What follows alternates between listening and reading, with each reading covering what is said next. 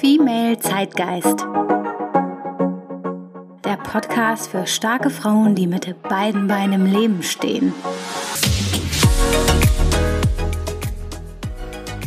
Hi und herzlich willkommen zurück zu Female Zeitgeist, meine Lieben. Ich bin Aische und frisch zurück aus dem Urlaub, den ich wirklich bitter nötig hatte.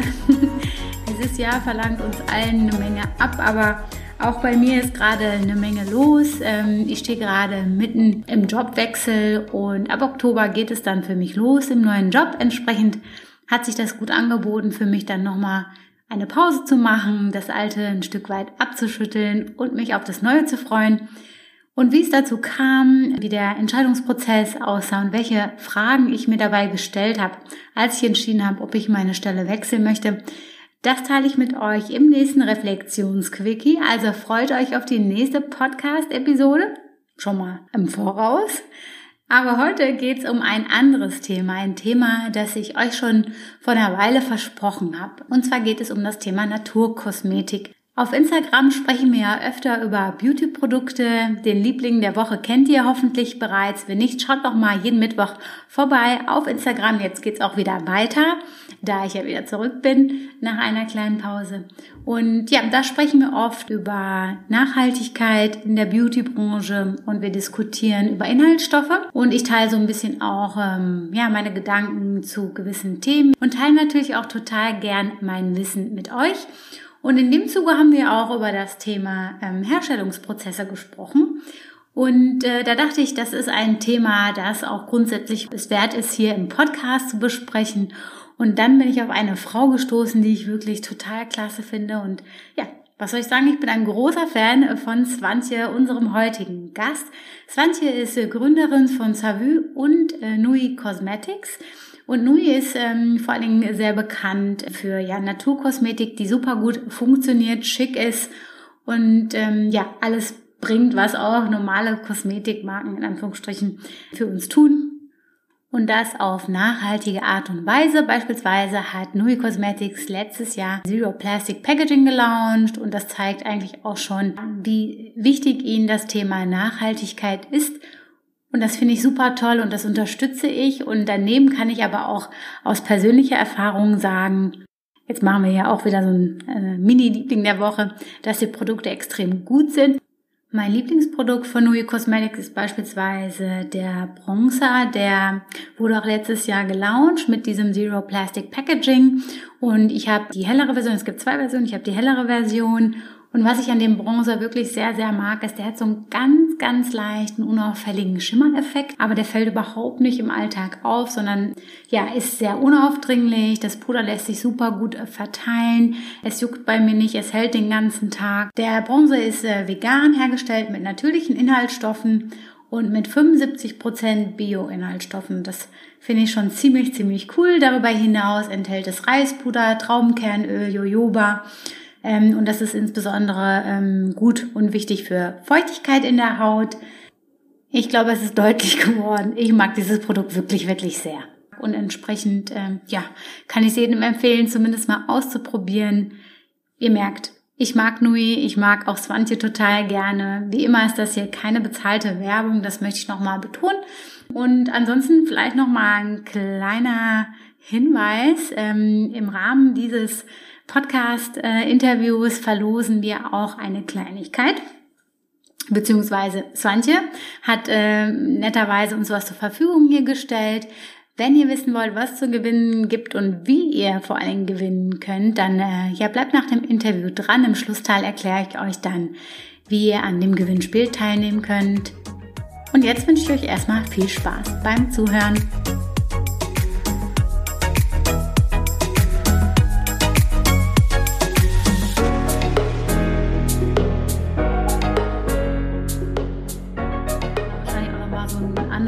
Blick auf viele Dinge. Wie kam es denn dazu, dass du auch Nui Cosmetics damals gegründet hast und deinen Job als Angestellte hinter dir gelassen hast? Mhm. Also ich bin ein roter Lippenstift-Fan. Ich bin aber auch ein Naturkosmetik-Fan und ähm, achte sehr auf die Inhaltsstoffe. Und ich habe einfach eine knallige rote Farbe gesucht und ähm, wollte aber trotzdem strenge Kriterien vereinen, dass es zum Beispiel natürlich ist, dass es vegan ist. Und das gab es nicht. Also wer schon mal einen schönen, knalligen Farbton gesucht hat im Naturkosmetikbereich, der weiß, wovon ich rede. Das sind oft so orange, erdige Töne. Und, ähm, das war eigentlich so der Startschuss für Nui. Also wir wollten einen roten Lippenstift, der vegan ist, ohne synthetische Stoffe, natürlich ist. Und ähm, ich weiß nicht, ob sie das was sagt, das Blut von Schildläusen mhm. sorgt ja oft für den roten Farbton. Und ähm, das ist noch in vielen Produkten tatsächlich so oder ist durch synthetische Stoffe hervorgerufen. Und wie gesagt, das Thema wollten wir angehen und auf dieser Basis dann eine komplette Linie entstanden für ähm, alle Belange der Frau im Bereich Make-up. Und das ähm, ist mir auch wichtig, dass wir quasi ähm, zeitgemäßes Make-up anbieten, ne? also was die Düfte, Texturen angeht, auch das Image, das Brand-Image, aber trotzdem die strengen Kriterien von Naturkosmetik ähm, ja, Verein sozusagen. Diese mhm. beiden Welten, die ja oft auch im Widerspruch stehen. Manchmal sagt man ja, ja, das Naturkosmetik riecht nicht so gut, die Farbe ist nicht so cool und so. Aber ja. bei uns muss man wirklich keine Kompromisse eingehen sozusagen. Ja, ja das finde ich auch super gut und auch wichtig, weil, weil wir sprechen auch manchmal bei uns in der Female Zeitgeist Community über Make-up. Und ich persönlich denke darüber auch, äh, also in erster Linie muss das Zeug jetzt seinen Job tun, ja. Und dann in zweiter Linie kommen dann natürlich so Themen wie Nachhaltigkeit, natürlich tierversuchsfrei und so weiter und so fort. Aber man benutzt das Produkt nicht, wenn es nicht seinen Job tut. Ne? Und das ist ja bei Nui ja. definitiv der Fall. Äh, nicht nur, dass es tolle Produkte sind, die zeitgemäß sind, sondern ähm, auch äh, 100 Prozent natürlich, vegan, versuchs, äh, tierversuchsfrei, glutenfrei. Und ich hatte auch geschaut, äh, mindestens 70 Prozent aus biologischem äh, Anbau, was ich auch nochmal extra toll finde. Ja, genau. Ähm, momentan habe ich auch das Gefühl, dass das Thema Clean Beauty sehr, sehr viel Raum auch einnimmt. Früher hatte ich immer so das Gefühl, das war so eine kleine Truppe an Menschen, die sich mit diesem Thema auseinandersetzen. Es ist auf jeden Fall im Mainstream auch angekommen, ist meine Wahrnehmung. Ich denke, du bist da noch mehr im Thema drin. Kannst du uns noch mal so ein bisschen mehr dazu erzählen und uns mitnehmen auf diese Reise im Hinblick auf Clean Beauty, mhm. was auch ein Produkt clean macht und ein bisschen ja dein Insiderwissen auch mit uns teilen. Mhm. Also es ist tatsächlich so, äh, wie du das auch schon gesagt hast, mittlerweile ist der Markt ähm, schon dicht in Anführungsstrichen besetzt. Es strömen immer mehr Startups auf den Markt, die sich mit nachhaltiger ähm, Kosmetik beschäftigen. Das war natürlich vor sechs Jahren überhaupt nicht so. Ne? Da wurde man schräg angeguckt, wenn man gesagt hat, äh, man will Naturkosmetik machen oder damit irgendwie ein Business aufbauen äh, das hat angefangen, als ich zur Bank bin, habe dann gesagt, hier, ich will in dem Bereich ähm, mich selbstständig machen und dann haben die komisch geguckt. Wenn man jetzt zur Bank geht, sagen die, ja, hurra, das ist der totale Trend. Ja, bei uns war es schon ein Trend vor sechs Jahren, jetzt ist es halt in der Masse angekommen, so ein bisschen. Mhm. Und da stützen sich immer mehr Konzerne drauf und das ist tatsächlich so, als ich vor ein paar Jahren mit meinen Vertriebsmarken zu äh, namhaften Retailern gegangen bin, wie Flaconi, Douglas und so weiter, haben die alle die Hände hochgeworfen, haben gesagt, ach nee und hm. Und jetzt ist es tatsächlich so, dass die mir die Produkte aus den Händen reißen und ähm, dass es da jetzt auch angekommen ist und dass es ja auch zeigt, dass die Endkonsumenten und Blogger, Influencer das immer mehr nachfragen und dass es nicht nur noch eine Nische ist, sozusagen. Mhm. Was mich total freut, weil wir waren mit einer ähm, der ersten, die quasi erkannt haben, dass das Thema wichtig ist, dass wir das in das Badezimmer der Frau bringen müssen und auch zeitgemäß kommunizieren müssen. Das ist ja auch ganz wichtig. Also es ist halt nicht mehr dieser äh, kleine Laden, wo die Frauen mit ähm, stereotypmäßig Latschen dastehen. Ne? Es gibt ja immer diese Stereotype. Ja. Und es verbindet und so Kristallstein. ja, ja, genau. Bio, Naturkosmetik. Und das wollten wir natürlich aufbrechen. Das heißt, wir sind ähm, bewusst in die konventionelle Schiene gegangen, auch was das Marketing angeht haben mit Designern und so weiter zusammengearbeitet, um das aufzulösen, um die Leute da äh, so ein bisschen näher ranzubringen. Und das, glaube ich, ist uns auch ganz gut gelungen. Und ich freue mich auch, dass immer mehr Marken ähm, nachkommen und mhm. ähm, dass die Relevanz jetzt einfach im Markt ähm, spürbar ist vom der Kunde das anfragt. Ne? Ja, ja, total. Und dass viele Leute, Leute auch bewusster damit umgehen, was sie sich auf den Körper tun und so weiter. Und was es auch mit unserer Umwelt macht. Also nicht nur mit uns selbst, sondern auch mit unserer Umwelt. Und ähm, ja, und dann war, hast du noch eine Frage, die letzte Frage, die ist mir hm, gerade entfallen. Weiß ich gar nicht mehr. Aber Ach so, ähm, ich glaube, ähm, wie Leute das ähm, so unterscheiden können, ne? So Naturkosmetik, wie gehe ich genau. da ran und so. Genau. genau, das war's. Sorry. Ähm, ja, das ist natürlich schwierig. Also das sieht man den Wald vor lauter Bäumen manchmal nicht. Das ist tatsächlich so. weil natürlich auch äh, Greenwashing betrieben wird. Also nur weil ein grünes Blatt auf, der, auf dem Packaging ist, auf der Verpackung ist, heißt das ja nicht, dass es Naturkosmetik ist oder ein gesundes Produkt ist. Und nur weil es ein Label hat, heißt es auch nicht, dass es alle Kriterien erfüllt.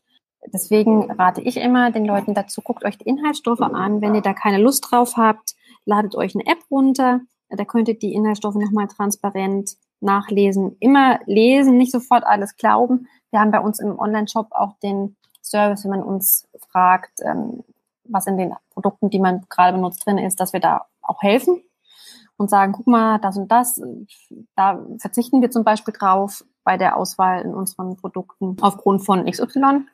Und dann kann der Endkunde ja immer noch entscheiden, ob er jetzt auch darauf verzichten möchte oder nicht. Also wir helfen da auch, sich da durchzuwursteln sozusagen. Ja, und, so kompliziert. Ähm, Komplizierte ja. Angelegenheit. Ja, und wir, wir wollen es halt so einfach wie möglich machen. Also wenn man bei uns einkauft, äh, sowohl jetzt bei Savvy Beauty als auch bei ähm, Nui Cosmetics, sagen wir, wir machen die Vorauswahl und ihr könnt wirklich mit blinden Augen theoretisch ähm, einkaufen, es sei denn, ihr habt natürlich Allergien gegen natürliche Stoffe. Was ich zum Beispiel ähm, gut finde, neben diesen Apps, die es gibt, ähm, gibt es bei manchen Kosmetikherstellern, zum Beispiel Paula's Choice. Ich weiß nicht, ob du Paula's Choice kennst. Mhm. Ähm, da kaufe ich sehr, sehr gerne Skincare-Produkte ein für mich selbst.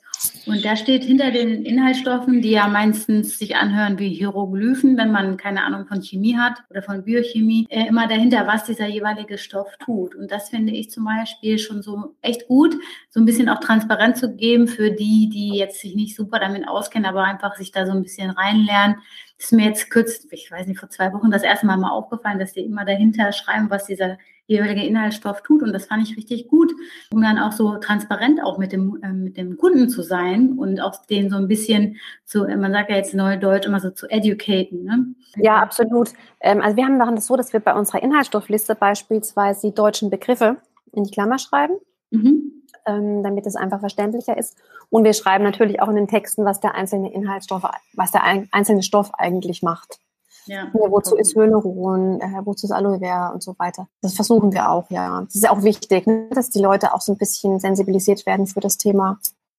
Auf jeden Fall. Und ich meine, man merkt das immer mehr, ne? Das wird überall angesprochen. Ich merke das auch beispielsweise, wenn ich mal äh, was poste, dann kommen oft Fragen oder auch Kommentare wie, ja, aber diese Marke ist nicht so nachhaltig oder äh, die stehen in Verruf wegen jedem oder jenem. Und das ist ja auch okay, äh, finde ich. Aber ich, also, dass das überhaupt stattfindet und diese Kommentare kommen und das in der Wahrnehmung von Menschen ist, zeigt mir einfach, dass es angekommen ist, zumindest in meiner Blase. Und das finde ich echt gut. Ähm, und ich habe dann auch kein Problem damit, äh, was Neues zu lernen, sondern finde super spannend auch zu verstehen, was macht ein Produkt nachhaltig, weil nachhaltig ist nicht gleich nachhaltig. Ne? Es gibt ja unterschiedliche ja, ja. Sachen, die man machen kann. Und vielleicht kannst du ja dir nichts ausmachen, mit uns ein paar Details teilen, so wenn nun ein Produkt, ein neues Produkt ihr gemeinsam kreiert, äh, an welchen äh, Stellen des Prozesses entscheidet ihr, was da reinkommt und ähm, ihr arbeitet ja auch mit Partnern zusammen. Wie stellt ihr sicher, dass dann die Produkte auch euren Standards gerecht werden? Mhm. Vielleicht hast du da noch mal so ein paar Insights für uns. Also ich äh, überlege mir natürlich am Anfang, welches Produkt möchten wir launchen. So. Und dann ähm, hab ich, bin ich natürlich so ein kleiner Inhaltsstofffreak. Also ich habe natürlich Lieblingsinhaltsstoffe. Zum Beispiel? Ähm, die zum Beispiel Hyaluron, Aloe Vera, das Bekannte, das sollte jetzt bekannt sein, denke ich. Mhm. Ähm, Mangostin liebe ich total. Mhm. Ähm, Antioxidant kommt, wird nicht oft in Europa eingesetzt. Und da sage ich dann zum Beispiel, okay, ich möchte ein Produkt, das zum Beispiel eine Foundation, unsere Aloe Vera Foundation, die soll pflegend sein, soll aber auch eine gute Deckkraft haben, soll aber nicht zudeckend sein. Und dahingehend äh, sprechen wir dann die Inhaltsstoffe. Was jetzt die Verpackung beispielsweise angeht, da ist die Industrie leider noch nicht ganz so weit. Wir haben jetzt mhm. unsere Foundation in einer Miron-Glasflasche, die unterstützt nochmal die Qualität und die Haltbarkeit vom Produkt, weil die nur bestimmte UV-Filter durchlässt. Und dann haben wir für unsere gepressten Produkte ein neues patentiertes auch ähm, Packaging entwickelt. Es besteht nur aus Papier. Ja, das habe ich online gesehen. Das ist jetzt neu, ne? Das ist ein Jahr, genau, das haben wir letztes Jahr gelauncht. Und ähm, es ist für die Eyeshadows, Bronzer und Highlighter derzeit erhältlich. Das haben wir selber mit unserem Partner entwickelt, also extra für uns. Mhm. Und ähm, das kam so, weil die Beauty-Industrie, also die Packungsindustrie zu mir gesagt hat, oh, es war nicht, ey, wir brauchen noch zwei, drei Jahre. Weil das muss natürlich auch immer durch die Labore gehen. Das mhm. heißt, sie entwickeln spezielle Materialien, das Produkt muss aber noch ähm, haltbar sein in dem Packaging, in der Verpackung. Mhm. Und dann habe ich gesagt, ja, boah, also zwei Jahre, drei Jahre will ich jetzt eigentlich nicht warten. Ähm, und so kam das zu unserem Packaging, dass wir gesagt haben, wir setzen uns jetzt selbst hin und es hat uns ungefähr ein Jahr gekostet. Tja, und dann konnten wir das launchen und bis jetzt kommt es auch sehr gut ähm, im Markt an. Also das Besondere ist, dass das Papier aus Deutschland kommt. Also es wird in ähm, Deutschland hergestellt. Mhm. Und das ähm, hat eine sehr hohe Materialausnutzung. Also du hast quasi nur wie eine Form und es muss ähm, nicht irgendwie ähm, aufwendig zum Beispiel geklebt werden. Also die Klebe, also, oder wenn man sich das anders vorstellt, zum Beispiel eine Palette, so eine typische, ne, die man kennt, mit Magneten und so weiter für einzelne Produkte. Die kommen meistens aus China mhm. und haben dann giftige Leime drin, Magnete, Spiegel, Folien, Papier. Sieht erstmal wie ein Papier, wie eine Papierpalette aus, ist es aber nicht. Und bei uns ist das wirklich, fällt das alles weg. Also wir haben eine Form, dadurch eine sehr hohe Materialausnutzung, also durch das Design auch. Mhm. Ähm, es ist äh, aus nachhaltig bewirtschafteten Forstbeständen. Das Inlay ist zum Beispiel aus 100% recycelten Fasern und kompostierbar. Wir haben einen klimaneutralen ähm, Druck und vegane mineralölfreie und lösungsmittelfreie Biodruckfarben. Das ist ein wasserbasierter ähm, Dispersionsklebstoff. Also da kann man schon viel machen. Mhm. Und ähm, wir haben uns da auch schon sehr äh, Gedanken gemacht. Deswegen hat es auch ein bisschen länger gedauert, aber nicht ganz so lange, wie die äh, große Industrie dafür braucht. Mhm. Und ähm, genau, so kam das. Und wird dann hier in Deutschland hergestellt? Das wird in Deutschland hergestellt, genau. Das Deutschland kommt ja auch das Papier, wie gesagt. Mhm. Genau. Ja, ich meine, ähm, die meisten Produkte werden ja im Ausland hergestellt, ne? hast du gerade auch selber gesagt. Ja. Von daher ist das natürlich. Ja, gerade im Verpackungsbereich hat man ja auch während mhm. der Corona-Krise gemerkt, äh, dass wir nicht mal eigene Masken im eigenen Land herstellen. Mhm. Und ähm, dafür setze ich mich auf jeden Fall auch ein, dass es immer mehr auf in, zur lokalen Industrie kommt. Und was wir hier machen können, machen wir auch schon hier in Deutschland. Habt ihr eine eigene äh, Produktionsstätte für Nui oder wie, wie arbeitet ihr? Wir rühren das nicht selbst an. Wir suchen uns für jedes Produkt den besten, besten Partner raus. Mhm. Also es gibt immer unterschiedliche Produzenten, die für unterschiedliche Produkte ähm, quasi prädestiniert sind oder das sich darauf spezialisiert haben. Genau. Und auf die greifen wir dann zu und ähm, da sage ich dann, wie ich es vorhin schon gesagt habe, ich möchte zum Beispiel ein Produkt mit Aloe Vera oder das und es muss das und das können und so geht der Prozess dann voran. Mhm. Und du hattest ja gerade schon angefangen, bevor ich dich äh, unhöflicherweise unterbrochen habe mit meiner Frage zum Thema Verpackung, schon angefangen, so ein bisschen den Prozess zu beschreiben. Vielleicht können wir da nochmal drüber sprechen, Du hattest gesagt, dass ihr erstmal natürlich das jeweilige Produkt euch überlegt und welche Eigenschaften es haben soll. Und dann ähm, sucht ihr eure jeweiligen Partner dann aus. Wenn das Produkt dann fertig ist, ähm, testet ihr das erst mit Kundinnen oder macht ihr da ähm, Iterationen? Wie, wie, wie muss man sich das vorstellen? Was passiert, bis ihr ein Produkt dann auch launcht und auf den Markt bringt? Genau, also das ähm, dauert immer länger natürlich. Also einmal sage ich dann im Labor, okay, ich möchte das und das und das. Und dann bekommen wir ein Muster und das testen wir erstmal im Büro. Und dann wird das so lange verbessert, bis wir denken, ja, das passt jetzt von der Farbe, von der Konsistenz, Textur und so weiter. Mhm. Und dann geht es erstmal ähm, zurück ins Labor und wird getestet. Beziehungsweise was heißt zurück? Also die haben ja dann natürlich auch noch Muster. Und die werden im Labor getestet. Das kann bis zu drei Monaten, bis zum halben Jahr auch gehen, je nachdem, was es für ein Produkt ist. Und wenn dann alle sagen, ja, ist EU-Kosmetikmittelverordnung konform, dann ähm, geht es in den Markt. Und ich muss sagen, wir testen das immer viel intern. Also wir sind jetzt nicht, bisher haben wir das nicht gemacht, dass wir dann irgendwelche Kunden erstmal getestet haben, testen haben lassen, weil ich möchte, dass das Produkt erst angemeldet ist, also ne, mhm. laut der Verordnung und dann kann man es ja erst rausgeben. Genau, aber wir testen das hier mit unseren Mädels ähm, im Büro, mit unseren Eltern hoch und runter, vorab, bevor es auf den Markt kommt. Super. Und wie lange dauert so ein Prozess von, wir haben jetzt eine Idee für ein neues Produkt bis hin zu, es ist jetzt auf dem Markt? Hm, kommt drauf an. Ich bin gerade dabei, einen neuen Concealer zu äh, konzipieren. Da bin ich jetzt anderthalb Jahre dran, weil ich einfach nicht so, äh, weil ich einfach nicht ja. zufrieden bin. Das ist ein schwieriges Produkt, aber Concealer. Das ist ein schwieriges Produkt, genau. Und es ja. geht jetzt ich glaube schon, weiß ich nicht, siebenmal hin und her mit dem Labor, dass die mir Muster mhm. geschickt haben. Ich habe gesagt, nee, das und das will ich geändert haben und Packaging und dann muss es getestet werden, ob das Produkt in dem Packaging ähm, hält, ob das sich verträgt und so weiter. Mhm. Also mit einem, es kann schneller gehen, aber im Durchschnitt würde ich sagen so ein Dreiviertel, ein Jahr. Ja, es ist verrückt, ne? wenn man so ein Produkt in der Hand hält, äh, ist, äh, ist einem das ja nicht so bewusst, wie viel Arbeit da drin steckt und wie viel Zeit da auch hineingeflossen ist, sozusagen, bis man das dann als Endverbraucher in der Hand hält. Echt ganz spannend, der Prozess dahinter. Ja, das denkt man immer gar nicht, wenn man das kleine Ding dann sieht. Ja. wenn das dann da liegt so und man das jeden Tag benutzt, stimmt. Super. Und ich meine, wir sprechen jetzt gerade ähm, über dieses Thema und man merkt, du bist da total drin, du hast dafür Leidenschaft. Wie kam es denn dazu, dass du dann wirklich dann dein Unternehmen gegründet hast und äh, diesen Weg auch dann ähm, angegangen bist, raus aus dem Unternehmen heraus? War das schon relativ schnell klar, dass du das machen wirst oder hast du da lange ausprobiert, ähm, bis du dann auch gesagt hast, okay, ich mache das jetzt mit Nui Cosmetics. Ähm, vielleicht kannst du uns noch ein bisschen was so zum Gründungshintergrund mhm. äh, mit uns teilen. Also angefangen hat es ja mit Sari Beauty und also dass wir internationale Nischenmarken importiert haben. Mhm. Und dann ähm, aufgrund der Nachfrage und aufgrund natürlich meiner Leidenschaft für roten Lippenstift kam dann ja Nui Cosmetics.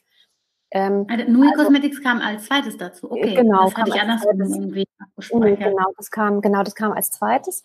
Und ich war vorher, wie gesagt, Produktmanager Produkt- und Brandmanagerin in Kosmetikfirmen, auch schon für den Bereich Naturkosmetik. Und ich hatte irgendwie das Gefühl, ey, da geht noch mehr. Das ist so ein wichtiges Thema und das muss der breiten Masse ähm, einfach zugänglich gemacht werden. Das muss stylisch äh, präsentiert werden. Das war vor sechs Jahren ja nicht wie jetzt, ne? wo das schon mhm. irgendwie präsent ist und Konzerne das in, in der Werbung bespielen, im TV und so weiter. Das war mhm. damals nicht so.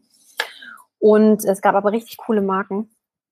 Und da habe ich gesagt, war mein Chef einfach nicht offen. Ne? Der war einfach mhm. nicht offen dafür, der hat das nicht gesehen.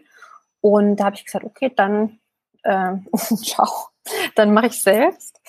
Und ähm, so kam das. Und der, der, die Entscheidung, also irgendwie wusste ich das immer, dass ich in der Beauty-Industrie arbeiten möchte. Das habe ich ja dann auch gemacht. Aber die Entscheidung, mich selbstständig zu machen, das war relativ spontan aus dem Impuls heraus, dass ich sagte, das muss jetzt geändert werden. Und dann habe ich ein Jahr vorbereitet, Businessplan geschrieben, bin zur Bank gegangen und so weiter und habe dann alles auf eine Karte gesetzt und habe mich dann, ähm, hab, also bin aus der Firma raus, ne, komplett mhm. und habe mich dann Vollzeit selbstständig gemacht. Und du hast das alles selber finanziert, ohne Investoren? So wie genau, ohne, mhm. genau. Also bis jetzt ähm, haben wir das alles ähm, mit äh, Bankkrediten und mit Eigenkapital finanziert. Und mein Ziel war es, dass ich alleine es schaffe, profitabel zu werden. Dass ich habe dann gesagt, dass ich einen bestimmten Umsatz aus eigener Kraft erreichen möchte. Und ähm, also ich weiß, dass es viel, ähm, viele Startups machen. Das ist auch gar nicht, ist ja jeden, jeder, ja. jeder kann es ja für sich entscheiden, ne, wie er das machen mhm. möchte. Ähm, es ist auch immer Markt ähm, beziehungsweise Branchen abhängig, ob man sehr schnell wachsen muss. Ist dafür ein Investor notwendig oder nicht? Damals war es für uns noch nicht notwendig. Ich bin immer oft für alles. Und äh, wir haben die Umsatzziele, die ich mir so für mich intern gesetzt habe, auch erreicht. Das heißt, ähm, ich würde auch nicht mehr zum Investor Nein sagen. Ähm, aber angefangen haben wir ohne und es war auch gut so, weil ich bestimmte Entscheidungen mit Sicherheit nicht hätte so treffen können, wenn Investor an Bord gewesen mhm. wäre. Kann man auch ein bisschen schneller entscheiden, wahrscheinlich vieles. Man ne? kann ja schneller entscheiden, mehr aus dem Bauch heraus. Ich bin auch so ein Bauchmensch. Und äh, manchmal kann man das ja nicht erklären, und dann trifft man eine, erklären und dann trifft man eine Entscheidung, weil man weiß, es ist jetzt richtig. Ähm, oder wir waren sehr streng mit den Inhaltsstoffen. Ich bin sicher, hätten wir so früh einen Investor an Bord gehabt, hätte der mit Sicherheit gesagt, nee, komm, jetzt ändern wir was an den Inhaltsstoffen, die Produkte müssen günstiger werden und so weiter. Ja. Habe ich auch schon von anderen gehört. Von daher bin ich da recht dankbar, dass wir das so ohne bisher geschafft haben. Mhm. Aber wie gesagt, ich würde also ich finde das Thema Investor trotzdem total spannend. Und ähm, da kann man sicherlich auch nochmal viel lernen, weil man wurstelt sich natürlich so alleine durch ohne Investor. Ne? Und hat dann mhm. nicht, klar habe ich Freunde, mit denen ich mich darüber unterhalte, die auch Unternehmer sind, aber es ist nochmal was anderes, wenn du wirklich einen Investor an Bord hast, der interessiert ist mhm. daran, dass dein Business wirklich vorangeht. Mhm. Und sag mal, gab es auch so Teile oder Themen, bei denen du denkst, boah, die habe ich echt unterschätzt. Das waren wirklich sehr, sehr wichtige Themen, ähm, die vielleicht dann auch so zu Schwierigkeiten irgendwie geführt haben? Schwierigkeiten würde ich jetzt nicht sagen. Also ich bin ein Mensch, der das immer dann anpackt. Also ich verrenne mich jetzt nicht in Schwierigkeiten sozusagen, weil für alles gibt es irgendwie eine Lösung. Personalführung habe ich unterschätzt, weil jeder hat ja seine eigenen Bedürfnisse. Jeder mhm. möchte gesehen werden. Aber genauso hat die Firma und die, unsere Marke hat ja auch eine, hat ja auch eigene Bedürfnisse, ist ja auch ein Ich sozusagen. Mhm. Und beides muss man vereinen. Und natürlich, wie gesagt, wir sind nicht durch einen Investor finanziert. Das heißt, das ist mein Geld, was hier drin ist. Ich hafte für alles, obwohl wir eine GmbH sind, privat auch. weil ich einfach an die Sache glaube.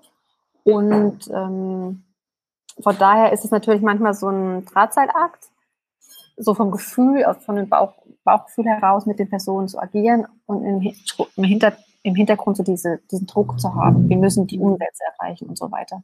Mhm. Also das muss ich schon sagen, das war schon eine Herausforderung, da lerne ich auch immer noch dazu.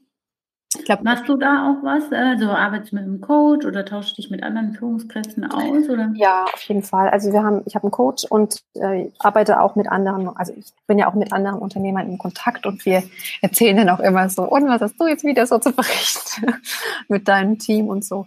Hm. Aber das klappt bei uns ganz gut. Wir sind, haben auch keine hohe Fluktuation. Die meisten sind jetzt schon drei bis sechs Jahre dabei.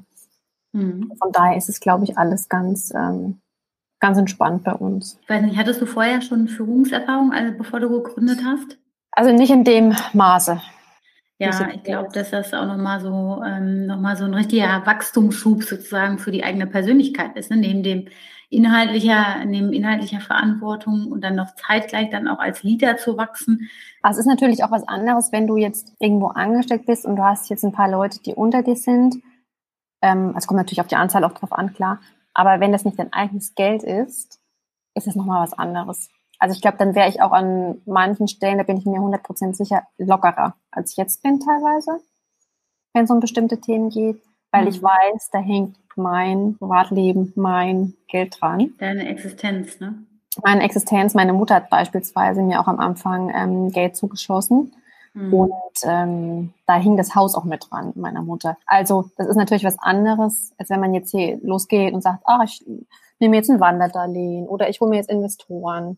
Mhm. Das ist mhm. halt nochmal so, also alles, ne? Man gibt alles in die Firma, so sein ganzes Leben. Kann man machen, wenn man, wie gesagt, an die Sache glaubt. Ich glaube, es ist auch eine Typfrage. Manche würden es nicht machen aus Prinzip, aber es kann ja jeder für sich entscheiden.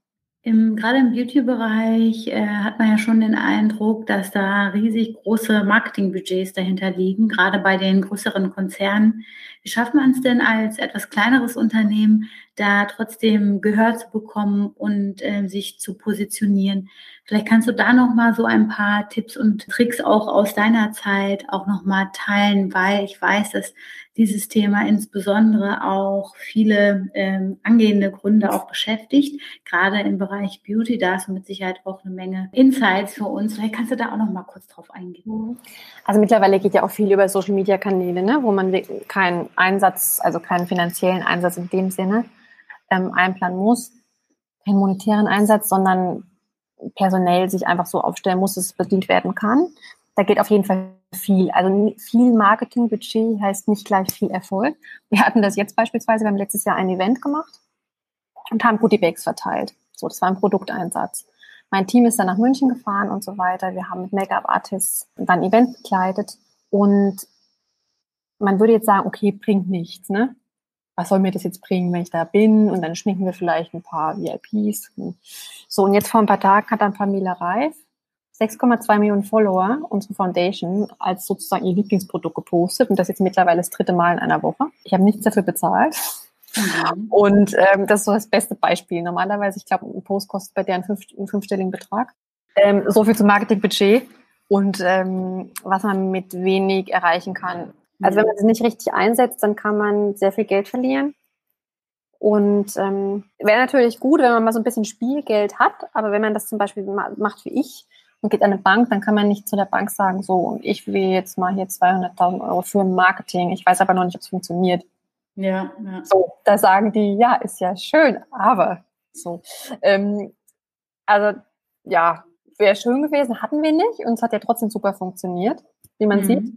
Ja, also es ist schon, wie gesagt, also man sollte das gedacht einsetzen und nicht mhm. denken, weil man viel in Ads reingibt und so weiter, bringt das auch viel. Also Performance Marketing zum Beispiel, ne? also Google, mhm. Instagram Ads und so weiter. Gerade als kleines Unternehmen muss man wahrscheinlich so ein bisschen erfinderisch werden und hat da aber trotzdem eine Chance. Und das sieht man ja auch ganz gut an dem Beispiel auch von Nui. Und vielleicht kannst du auch noch mal mit uns ein bisschen ein paar ähm, Tipps und Tricks teilen, gerade für diejenigen, die jetzt noch ganz am Anfang stehen. Du bist ja auch gerade jetzt bei Grace als Mentorin und äh, unterstützt da angehende oder auch schon existierende Gründerinnen sozusagen, die im Bereich Beauty auch ähm, ein Unternehmen gründen wollen. Ja, vielleicht kannst du uns da noch mal so ein paar Tipps geben. Was hättest du auch gerne vorher gewusst, bevor du dein Beauty-Business gegründet hast?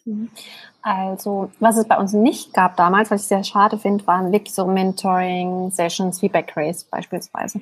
Mhm. Und das fand ich damals, also das hätte mich wirklich viel, viel schneller vorangebracht. Also das ist auf jeden Fall was, was ich den Gründerinnen ans Herz legen möchte, dass ihr euch mit anderen austauscht und dass ihr euch auch Hilfe holt und auch nicht dafür schämt. Man muss auch nicht alles wissen.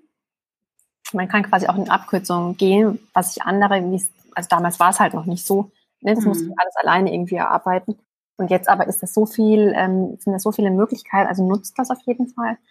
Dann ist auf jeden Fall ein wichtiger Tipp Ausdauer. Ausdauer, Ausdauer, Ausdauer, nur Ausdauer führt zum Erfolg.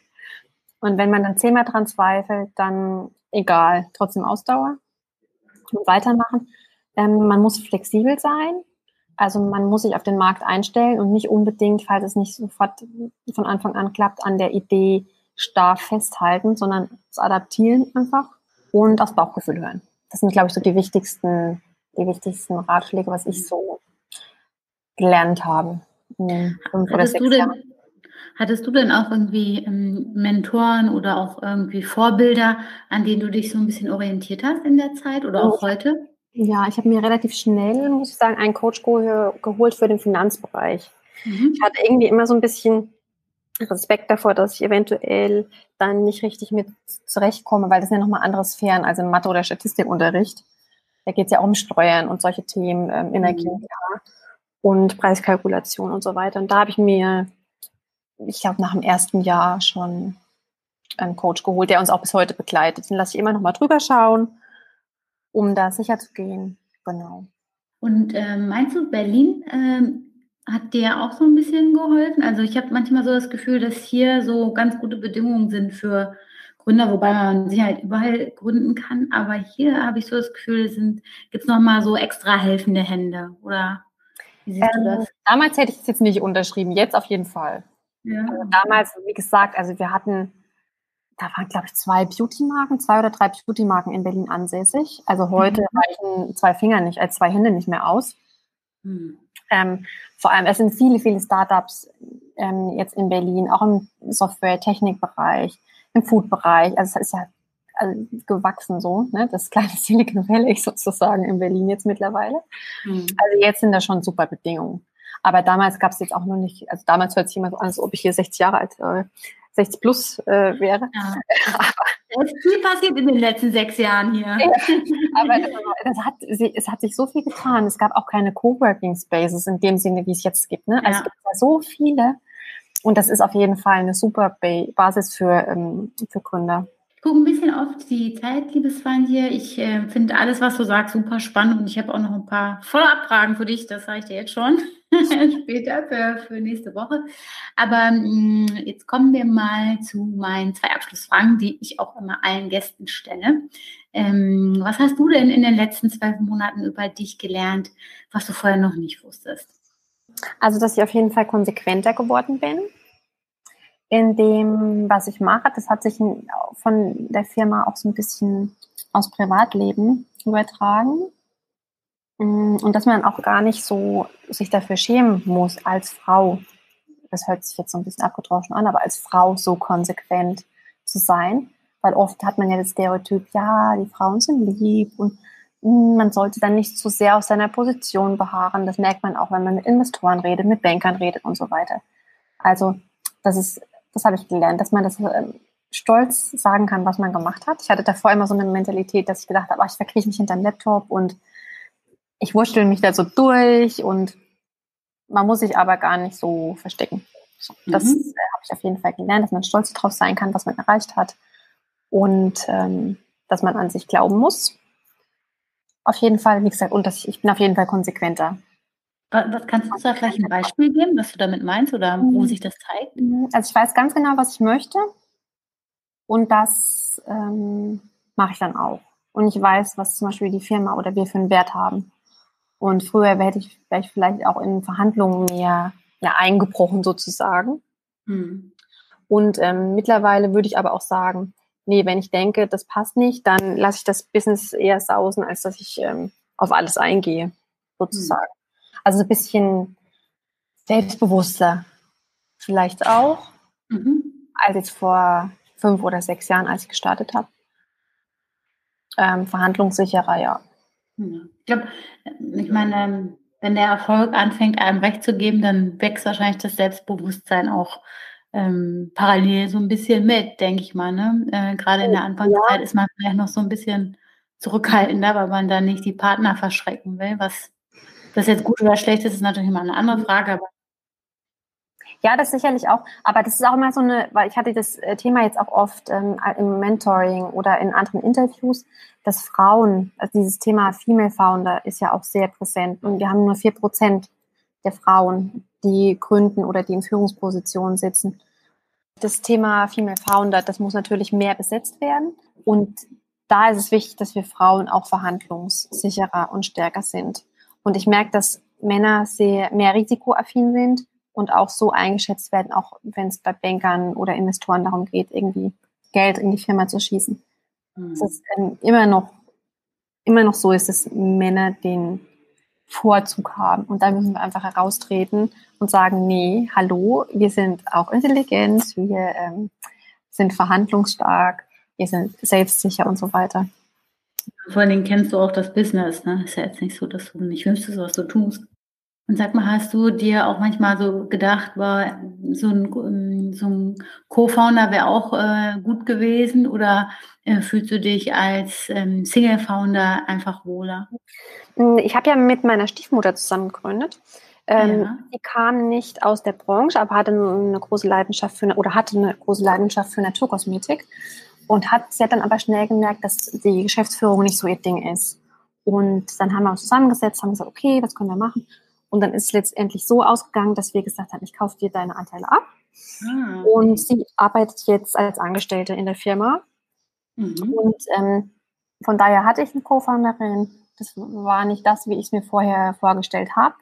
Ich hätte gerne immer noch einen Co-Founder, der, den es einfach auch Spaß macht, so die Geschäftsführung und dass man so einen Sparing-Partner einfach hat. Aber das war einfach in dem Moment nicht so. Ist auch gar nicht schlimm ähm, ist ja trotzdem alles äh, gut gegangen und ich fand das auch wichtig, dass man sich eingesteht, okay, nee, das, wir hatten uns das so schön vorgestellt, aber es hat jetzt einfach nicht funktioniert und dann müssen wir jetzt eine andere Lösung finden. Mhm. Ähm, genau.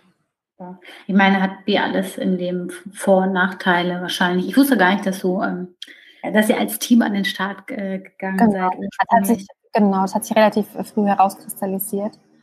Und sie hatte dann auch Anteile und wir haben dann aber gesagt, ja, die strategischen Themen, ähm, die bediene ich und das entscheide ich und sie war eher im operativen Geschäft. Und ja, genau. Super, cool. Was möchtest du denn final den Zuhörerinnen und Zuhörern von Female Zeitgeist von dir mitgeben?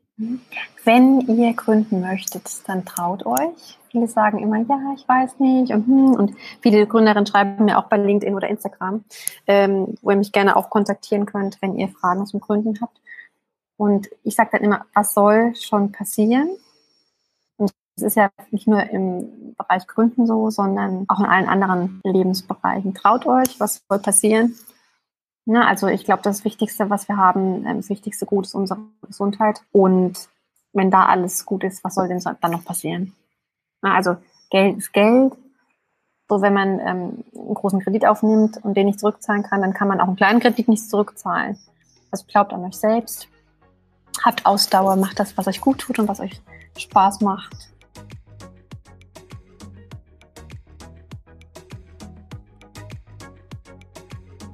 Das war das Interview mit Swantje von Üm von Savu und Nui Cosmetics. Ich hoffe, das Interview hat euch gefallen, ihr habt was dazu gelernt oder ihr habt euch zumindest unterhalten gefühlt. Wenn euch die Podcast-Episode gefallen hat, hinterlasst mir gerne Sternchen und oder eine Podcast-Bewertung. Und kommen wir nochmal zum Gewinnspiel, das ich eingangs erwähnt hatte. Ihr könnt den berühmten roten veganen Lippenstift von Nui Cosmetics gewinnen. Der Lippenstift ist vegan, ist hergestellt mit natürlichen Inhaltsstoffen und mit 85% Bioinhaltsstoffen. Die Formel basiert auf drei unterschiedlichen biologischen Ölen, einmal Kokos, Jojoba und Avocado. Der Lippenstift hat ein seidig glänzendes Finish und ist meiner Meinung nach ein absolutes Must-Have, vor allem wenn man wie ich auf kühle, knallige Rottöne steht. Wie ihr an dem Gewinnspiel teilnehmen könnt, erfahrt ihr alles auf Instagram. Schaut gern vorbei. Ansonsten hören wir uns spätestens in zwei Wochen wieder. Bis dahin, passt gut auf euch auf. Ciao.